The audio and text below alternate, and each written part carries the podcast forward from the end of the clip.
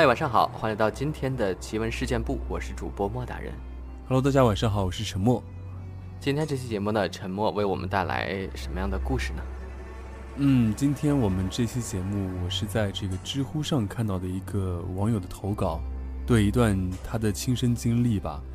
然后就是应该是我所有看过特别离奇的一个故事吧，就是在这个高速路上面啊，突然在车窗外面看到一张血淋淋的人人脸。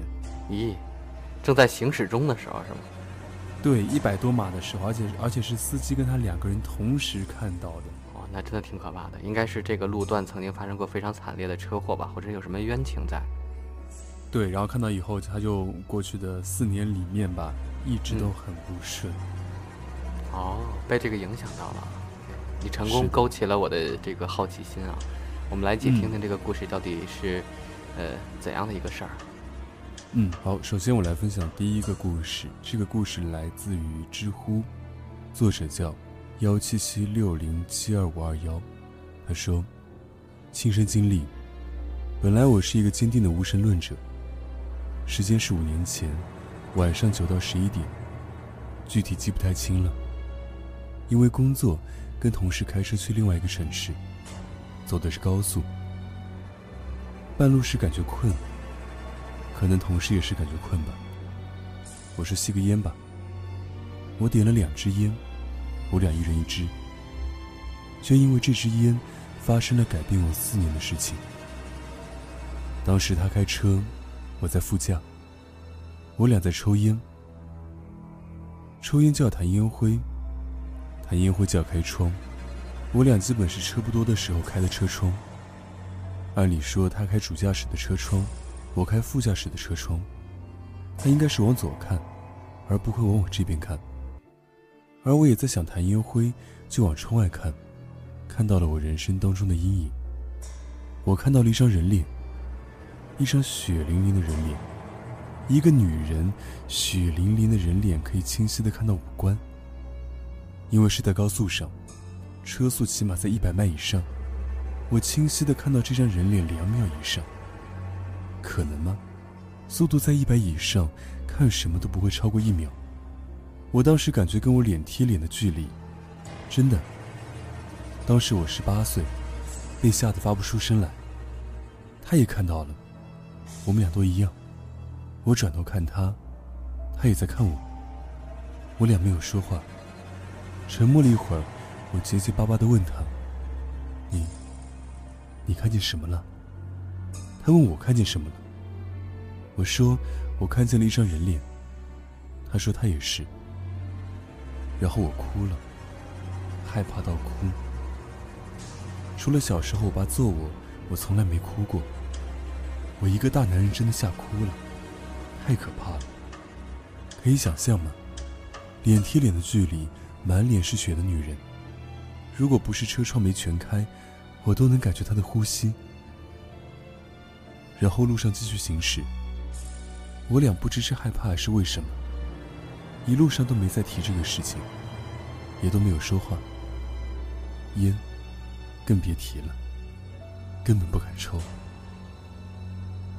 约二十分钟到达目的地。到目的地后，到了住的地方睡觉了。第二天一早，他去一个神婆子那里摸瞎子。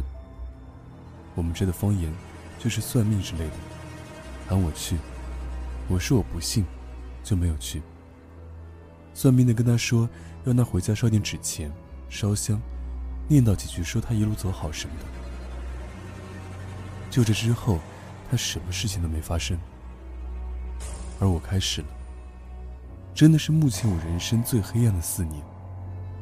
那是之后，开始了我的霉运。先是大概一个月后的车祸。照旧在我下班的时候，骑着我的小电动车回家。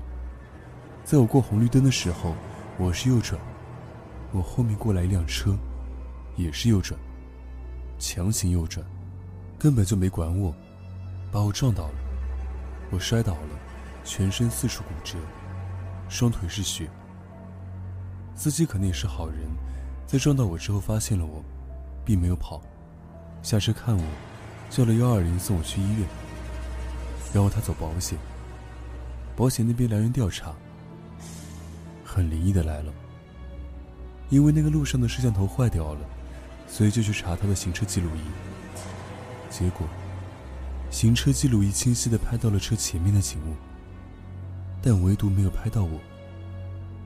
我是被司机正面撞的，司机也说开车时没有看到我，行车记录仪也没有看到我。最后司机赔了我的医药费，我也没有讹他。咱们虽然穷，但是不能穷志气。谁都不容易。我以为这一切都是巧合。以上是那件事发生的第一件。因为四处骨折，多数在腿上，在家养了三四个月的样子，平安度过，没有发生什么事。因为在家休养了那么久，之前的工作也吹了。当时十八岁，正好没工作，想要去当兵，也刚好赶上了征兵，就去了。说巧不巧，出门的时候，关家门，不知哪里来了一阵风，把门吹了过来，我的手就挤在了两扇门的中间。没错，手骨骨折，三根。当兵也只好作罢，在家继续休养。时间快进，又是三四个月在家平安度过。因为家里的一个哥哥是开挖掘机的。所以家里人想让我去学这个，也是一门技术。我就去了。刚开始一段时间平安无事，学的差不多，自己一个人能工作了。某天晚上，我在开着我的挖掘机工，我在开着我的挖掘机工作时，是装小区挖地基挖出来的土，一车一车的会有间隔。装完一车后，有些困。没错，是晚上。我又点了一支烟。我的记忆停留在我抽的这支烟上。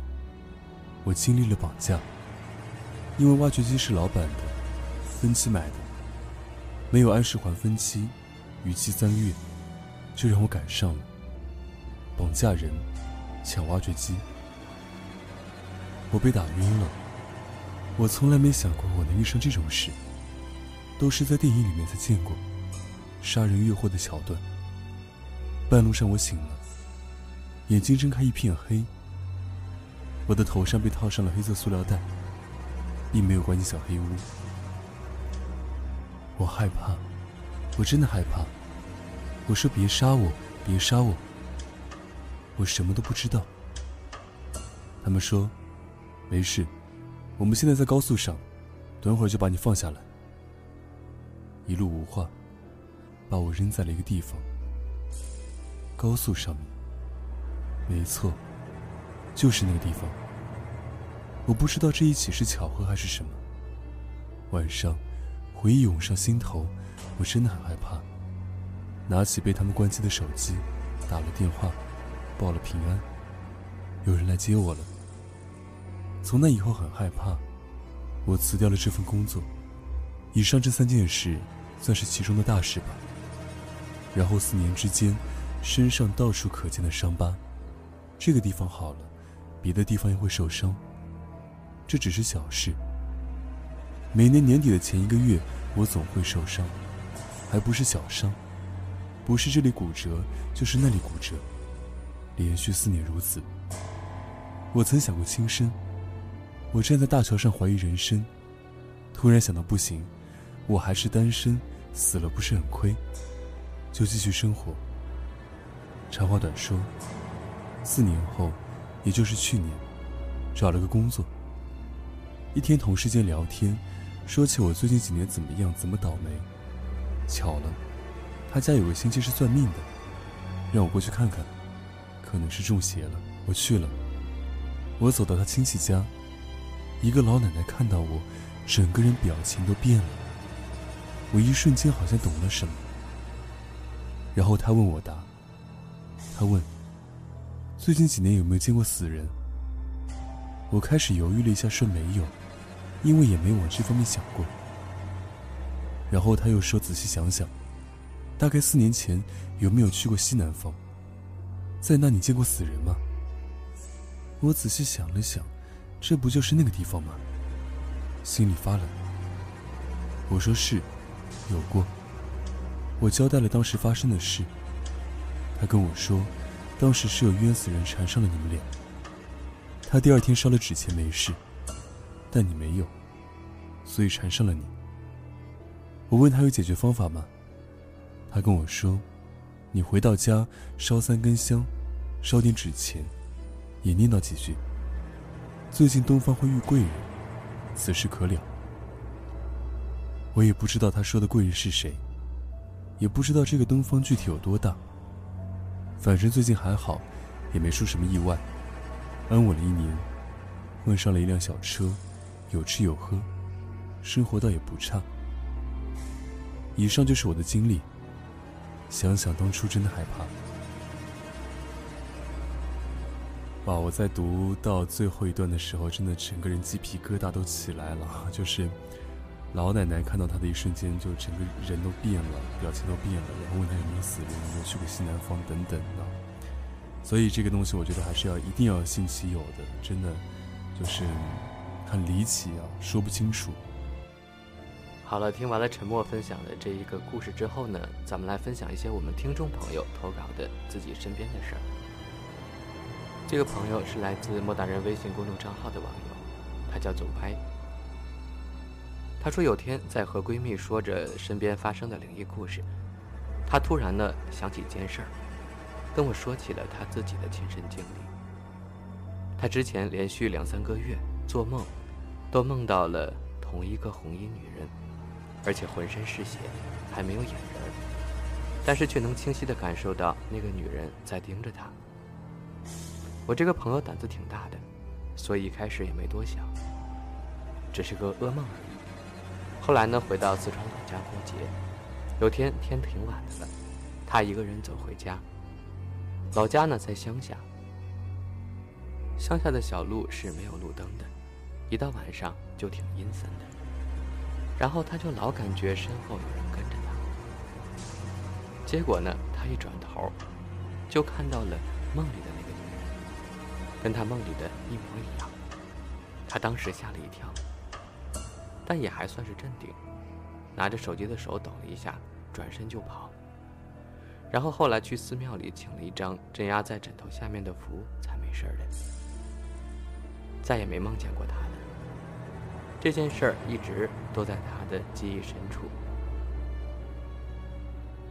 Smart，他说呢，我来继续分享故事了。这是上次那个朋友啊，他说呢，这发生在我小时候的一件事儿。我小时候暑假在老家，晚上站在坝子边上看星星。我当时是一个人站在外面看的，我弟弟和奶奶都在屋里。我就看到我左边大概五十米左右的地方，有一个红色的光亮，就像是某一种动物的眼睛一样。但是肯定不是，因为它太高了，至少离地应该有两米吧。我当时觉得挺害怕的，就回屋叫我弟弟出来看。结果再次出来时，已经什么都没有了。我后来给奶奶讲，她非要说是狗的眼睛，但是我不信。因为狗那么矮，怎么可能有两米高呢？还有一个事儿是发生在奶奶年轻时，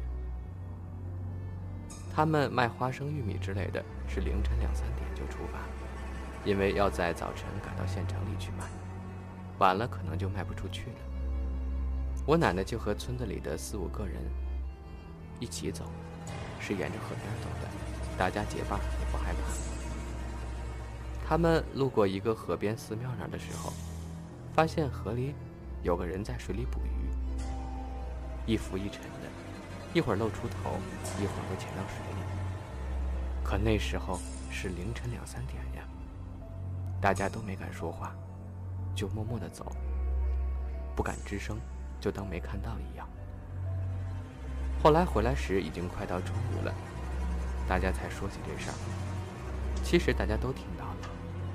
而且都说一定是不干净的东西。我奶奶说那儿本来就不太平，淹死过好多人。我奶奶小时候的哥哥，也就是我舅公，那时候是村子里的支书，早出晚归的。有一天早晨天蒙蒙亮时，我舅公就看见远处坟旁边有个女的在梳头呢，是把头从脖子上拿下来，放在膝盖附近梳头发。梳好之后呢，再把头放到脖子上，转了几圈，然后就走了。这一幕被我叔公刚好看到，吓得要死，再也不敢走那儿了，都是绕道走。顺其自然。四年前的一个夏天，当时正是西瓜成熟的时候，在我家村里住的时候，一天晚上大概凌晨一点多。我尿急，想去上厕所。一打开我房间的门，就看到我爸正在院子里吃西瓜呢。当时觉得没什么，就想过去开门问他为啥这么晚了还在院子里吃西瓜。刚走到门口要开门的时候，我停住了，脑子里就在想：这么晚了，我爸还在外边吃西瓜，而且吃西瓜为什么一点声音都没有呢？当时我就感觉后背发凉，疑惑的心驱使我走向我爸妈的房间。打开房门，我向屋里看去，这一看不要紧，我爸此时正躺在床上呼呼大睡呢，还打着小呼噜。我的脑袋嗡的一下，一片空白，就呆呆地站在房门口。也不知道过了几分钟吧，我才缓过神来。我这该死的好奇心，又驱使我。去看向院子，这下我彻底吓瘫了。院子里什么都没有了。此时我什么也顾不上，直接跑回我的床上，盖上被子，大气儿都不敢喘。就这样迷迷糊糊的睡着了。第二天，也没有跟爸妈说过，真的是吓坏我了。晨曦，坐标杭州。小学时有一次晚上，在自己房间里睡着了。第二天起来呢，我居然在爸妈的房间里。当时我就懵了。我爸告诉我，昨晚他们睡着了，结果大半夜呢，我莫名其妙的走进了他们房间，而且啪的一下打开了灯，问我干什么也不说话。我妈告诉我，大家都以为我中邪了。我爸呢却很冷静，当时跟我招招手。让我过去睡觉，我还真就去了他们身边，但是我自己没有一点印象，至今都不知道究竟是为什么。